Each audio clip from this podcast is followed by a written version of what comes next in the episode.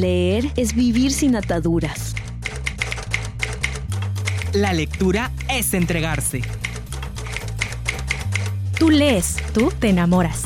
Esto es Letras Vivas.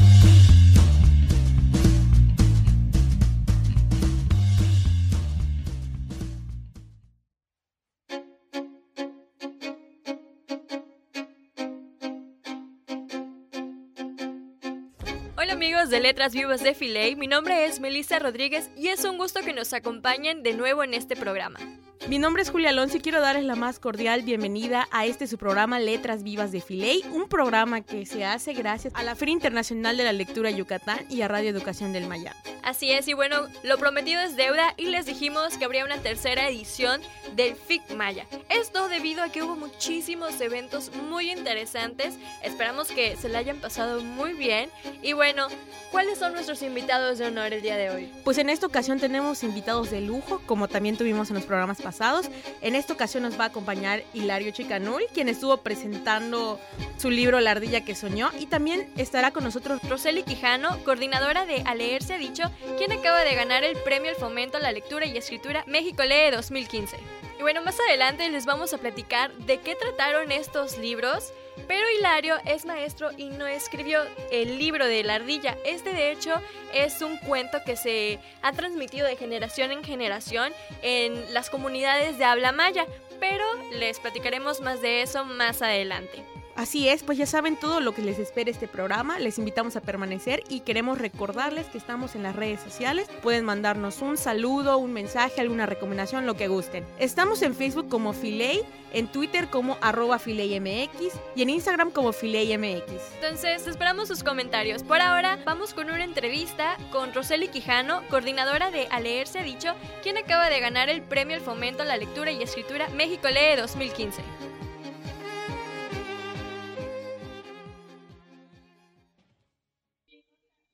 Continuamos aquí en Letras y Pues de la File y me encuentro acompañada de Roseli Quijano, la maestra que acaba de presentar el libro Yucatán en su literatura, apuntes y perspectivas. Muchas gracias, maestra, por aceptar la entrevista. Muchas gracias a ti. Bien, pues acabamos de escuchar la presentación del libro, este recorrido en la historia de, la literatura de Yucatán, destacando pues las diversas investigaciones que se han hecho eh, a partir de la licenciatura de literatura mexicana, eh, latinoamericana, perdón. Eh, ¿Nos puede decir un poco acerca de, para la audiencia que no conoce el libro, qué aspectos abarca pues el contenido? Bueno, pues Yucatán en su literatura Apuntes y Perspectivas aborda diferentes trabajos, tanto de profesores investigadores como de alumnos y de compañeros de generación, pero todos ellos con la característica que son trabajos sobre literatura yucateca desde, no específicamente literatura, porque también se abordan trabajos, por ejemplo, de periodismo. Entonces, digamos que engloba toda la vida cultural de Yucatán y que tampoco tiene una temporalidad, porque hay trabajos de diferentes épocas, pero su característica es rescatar precisamente las letras de Yucatán. Y bueno, con colaboración también con, con, la maestra Celia Rosado y la maestra Margaret Shintrom, eh, ¿usted podría, eh, bueno, cuál es la experiencia en el proceso creativo ahora sí de, de la edición de este libro? ¿Cuáles experiencias podría usted destacar? Bueno, pues en la edición del libro estuvo a cargo de las tres. Invitamos a los que conocíamos que trabajaban en literatura yucateca, ya sea en sus tesis, en presentaciones o algún trabajo de investigación que ya tuvieran, compañeros, alumnos y bueno, pues así se conjugaron los trabajos y luego nos dimos a la tarea pues de darle una, una cronología, no podía tener porque son de diferentes épocas, pero sí los englobamos en tres ejes temáticos para tratar de, darle una armonía y una continuidad a los textos. Y bueno, pues finalmente algún comentario que se podría agregar para aquellos a quienes interesados en, en acercarse a este libro o dónde lo pueden obtener. Eh. Pues es de las ediciones de la WADI, está a la venta ahorita que estamos en la y en el stand de la, de la WADI.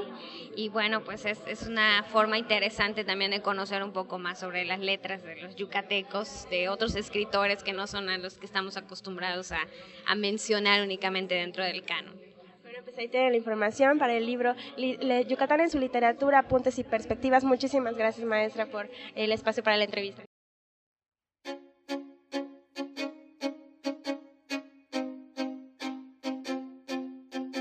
Estamos de regreso. Como les mencionaba al principio del programa, podemos hablar del libro de La ardilla que soñó. Este fue el libro que presentó Hilario Chicanul.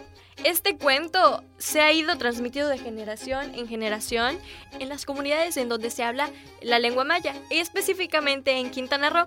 Marcos Núñez Núñez, quien es doctor en ciencias humanas con especialidad en estudios de las tradiciones por el Colegio de Michoacán, decidió juntar todas estas historias porque como se transmite de generación en generación, pues obviamente existen variantes según los lugares. Él decide investigar reunir todas estas, todos estos cuentos y escribe uno solo.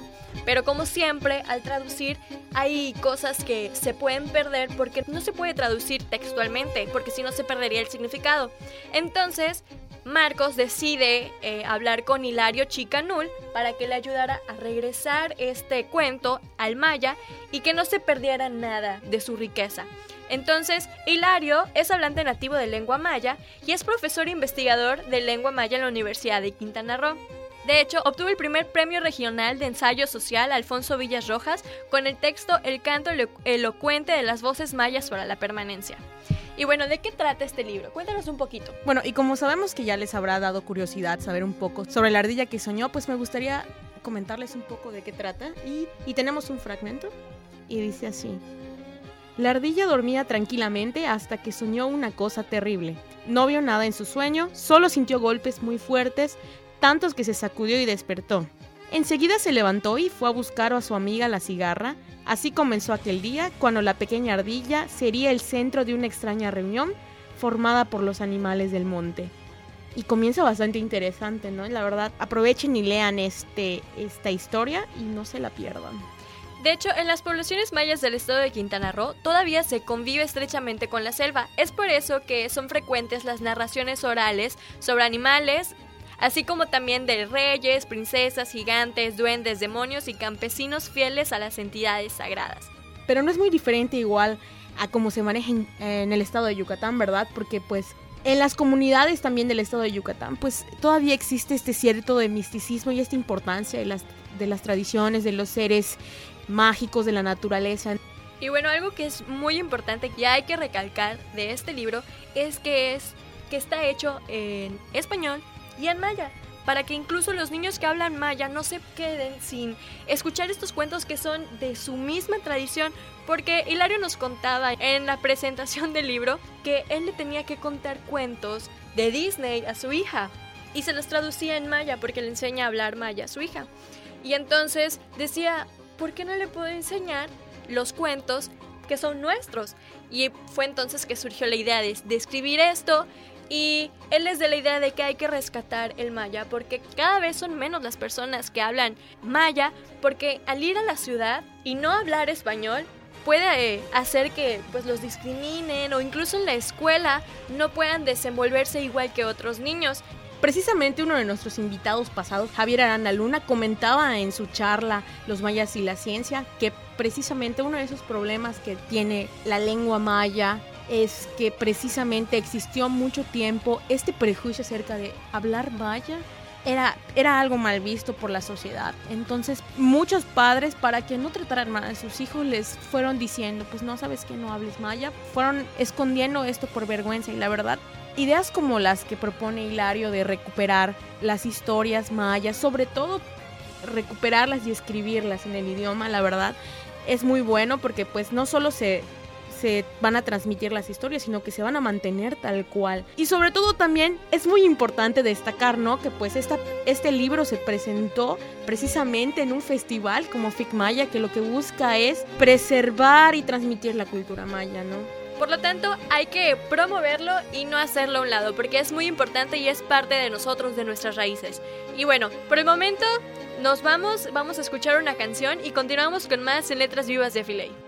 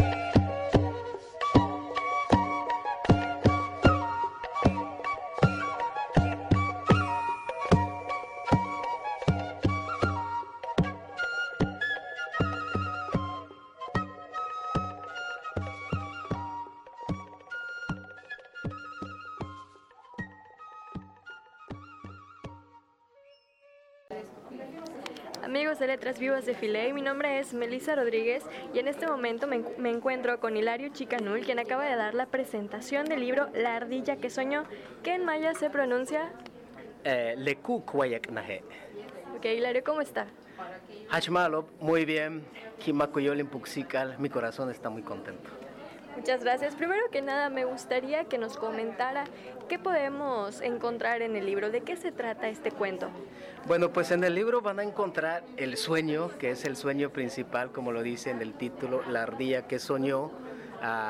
¿Qué es lo que van a encontrar? Ese precisamente es el, interrogante, es el interrogante, ¿cuál fue el sueño de la ardilla? ¿Qué soñó la ardilla? ¿no? Pues desde la, cultura maya lo, más importante para nosotros eh, cuando sale un nuevo sol es saber qué es lo que soñamos, qué soñamos como soñamos y en este caso van a encontrar este pues la, el, el, cereque, van a encontrar este eh, la tusa, van a encontrar la cigarra, van a encontrar el sopilote y van a encontrar la, la ardilla principalmente y el campesino que llega a su milpa, ¿no? Son los personajes que crean una, un ambiente, un ambiente maya donde que es monte, que es naturaleza y que es este y que es una vida hecha, ¿no? Hecha y hecha en maya, ¿no? Y desde el pensamiento maya que viene siendo el sueño, ¿no? Y todas las, las, las acciones que nosotros podemos encontrar, ¿no? Y vamos a, a ver pues la importancia del sueño, como lo que nos sucede día a día lo soñamos antes, lo soñamos inclusive después, ¿no? A veces hay cosas que se pueden corregir y en ocasiones en el sueño se pueden corregir muchas cosas.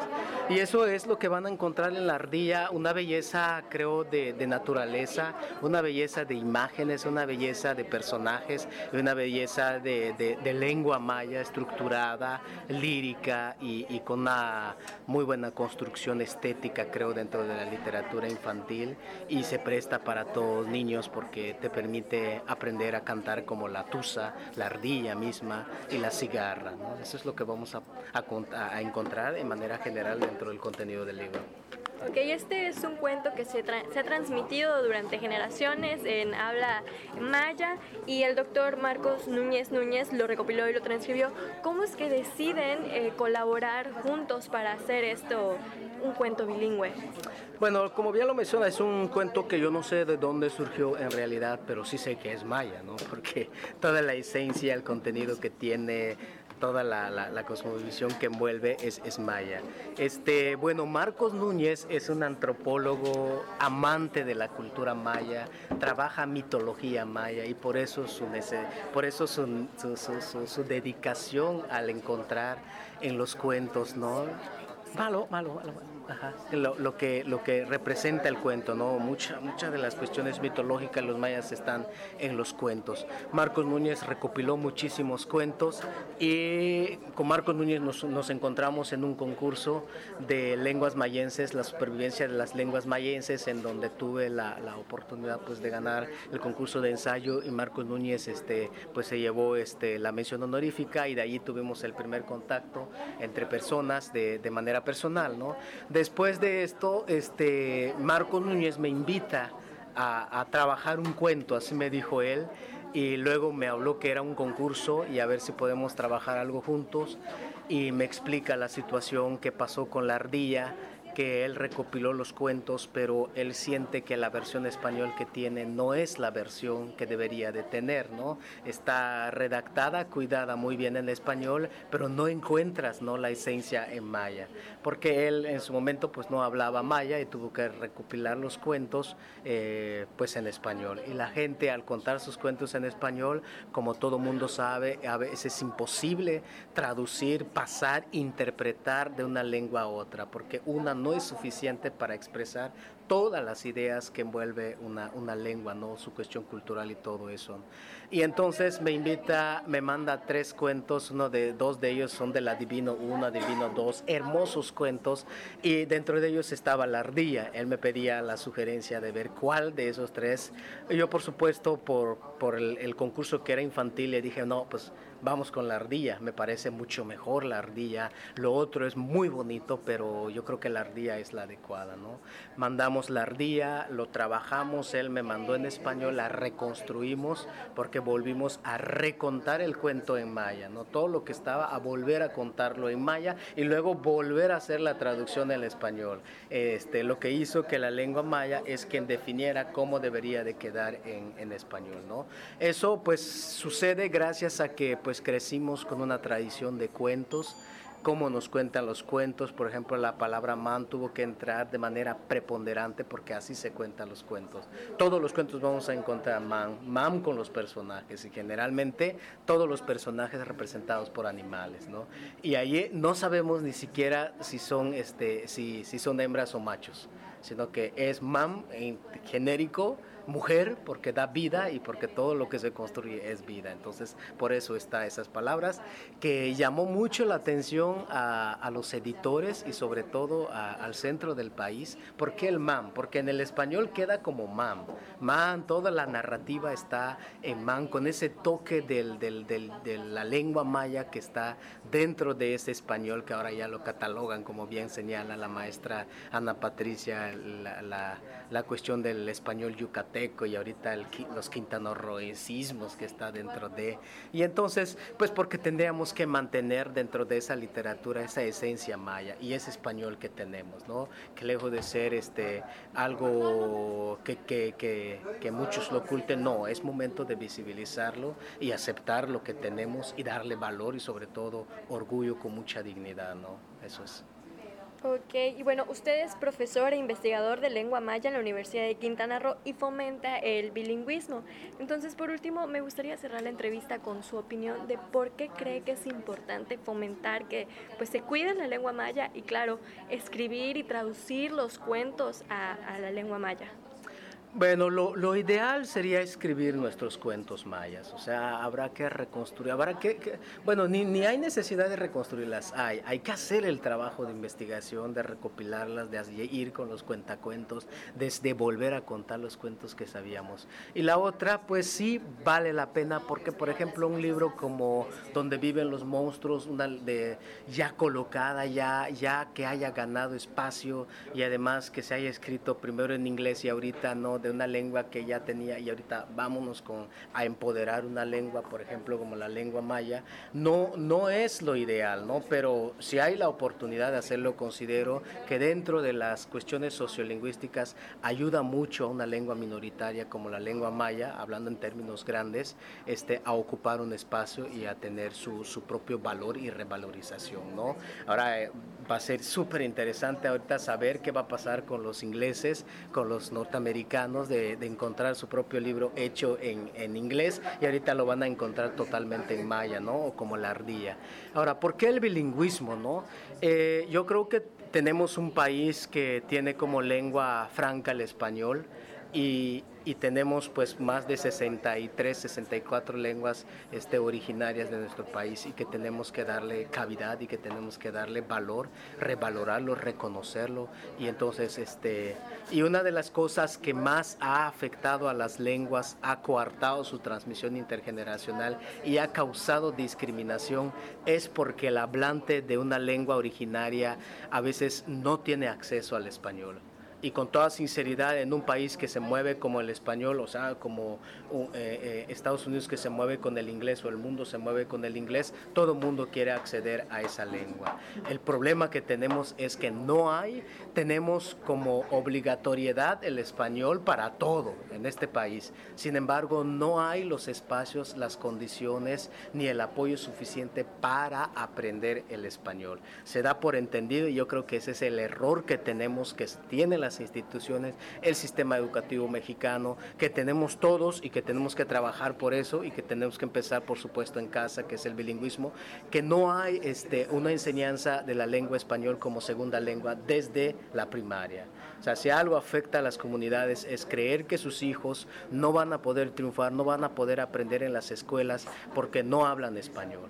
O sea, yo considero, y, lo he dicho y lo vuelvo a mencionar, de que las escuelas en las comunidades tendrían que enseñar en maya y enseñar el español como segunda lengua, garantizando que los alumnos van a salir hablando español, sabiendo escribir su lengua, hablando mucho mejor su lengua, conociendo el valor de ambas lenguas, no uno encima del otro, sino las, ambas, las lenguas son iguales porque uno funciona para este medio este, que tenemos, un medio local y el otro para el contacto con el exterior. ¿no? Tendríamos que trazar políticas lingüísticas que beneficie el, el, el desarrollo de ambas lenguas, no, no, este, no seguir reforzando ideologías que causa nada más diglosia, no menospreciando uno encima del otro. ¿no? Yo creo que hay que crear todas las condiciones este, para que este país pueda pues, tener un mejor desarrollo del español ¿no? y, un mejor desarrollo como país y, y, creer con su identidad, ¿no? que son las lenguas que nos representan.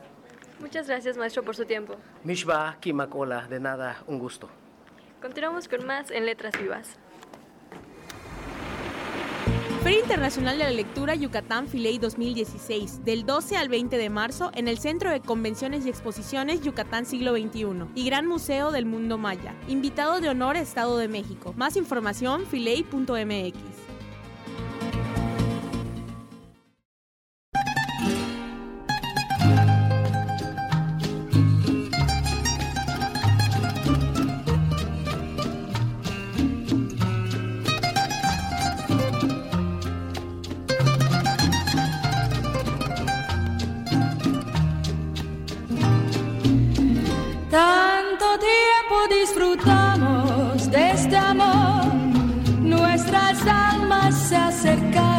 tanto así que yo guardo tu sabor, pero tú llevas también sabor a mí. Si negaras mi presencia en tu vivir, bastaría con abrazarte y conversar. Tanta vida yo te di que por fuerza tienes ya sabor a mí. No pretendo ser tu dueña, no soy nada, yo no tengo vanidad de mi vida, doy lo bueno, soy tan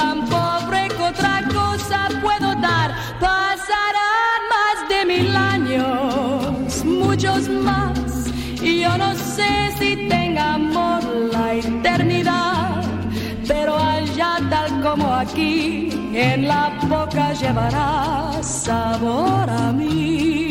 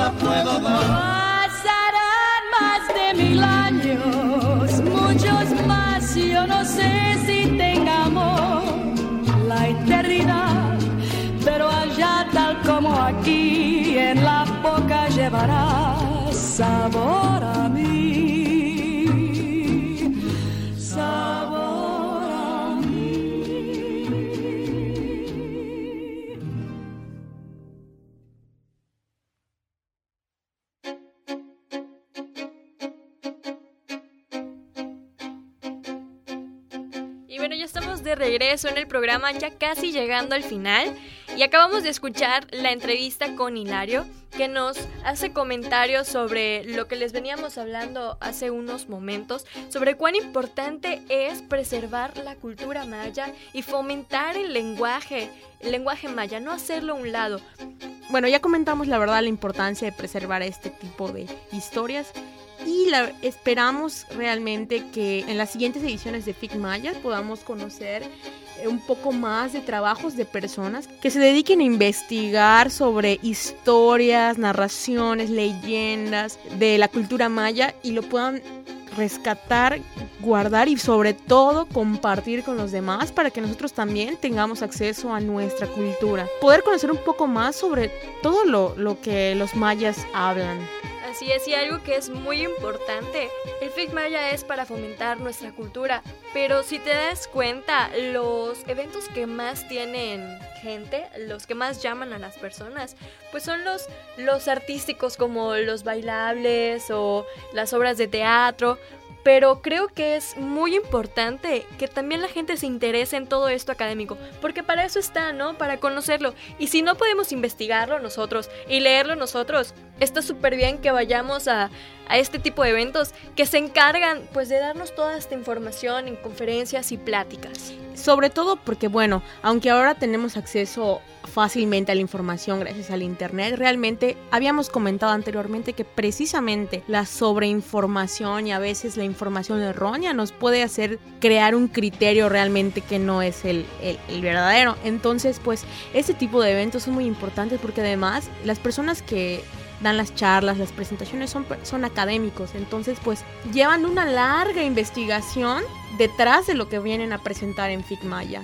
Así es, entonces esperemos que les hayan gustado las recomendaciones del día de hoy, que es, bueno, les recomendamos que lean La ardilla que soñó, que está en español y en maya, por si les interesa conocer un poco más del lenguaje. Y bueno, tenemos otra recomendación del libro. Tenemos esta semana que el libro Kafka en la orilla de Haruki Murakami. Y en esta historia, Murakami cuenta la historia de Kafka Tamura. Y es un relato muy interesante porque el pasado y el presente se funcionan de una manera única. También tenemos La carretera de Cormac McCarthy, que precisamente esta obra fue reconocida con el premio Pulitzer en 2007 es muy interesante porque es una fábula que se aventura en el futuro de un ser humano y se utilizan como pretexto un holocausto nuclear y las carreteras de Estados Unidos. Una combinación bastante interesante tomando en cuenta que pues ahora en la televisión podemos ver mucho sobre zombies, holocaustos nucleares, guerras, entonces una perspectiva diferente desde la literatura, ¿no?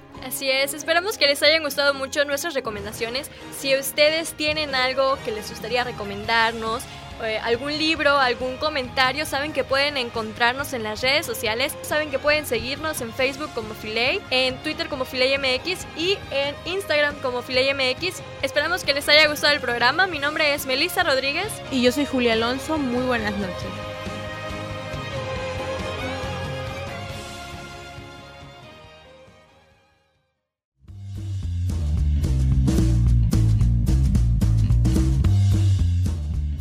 Letras Vivas es una producción de la Feria Internacional de la Lectura en Yucatán, Filey.